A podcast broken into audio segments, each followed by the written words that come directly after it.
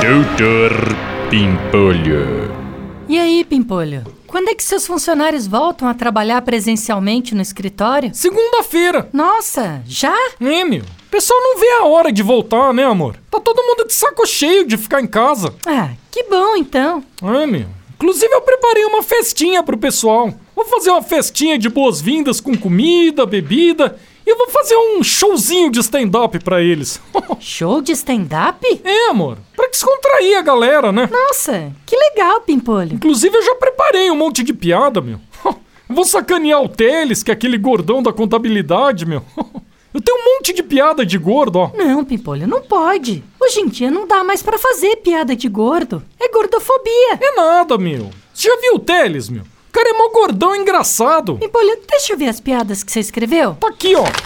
Não, Pimpolho, piada de gay não pode. Mas piada de gay é um clássico, meu. Não pode, Pimpolho. Se você fizer isso, seus funcionários vão te processar. Ai, se f...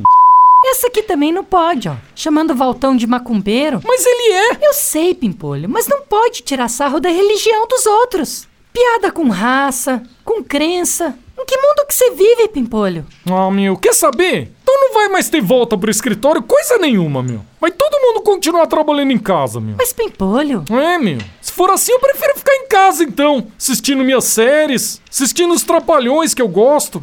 Lá pode, todas essas piadas aí, ó. Não tem essas chatices de vocês, meu. Mas se fuder. Putz, mundo chato, meu. Doutor Pimpolho.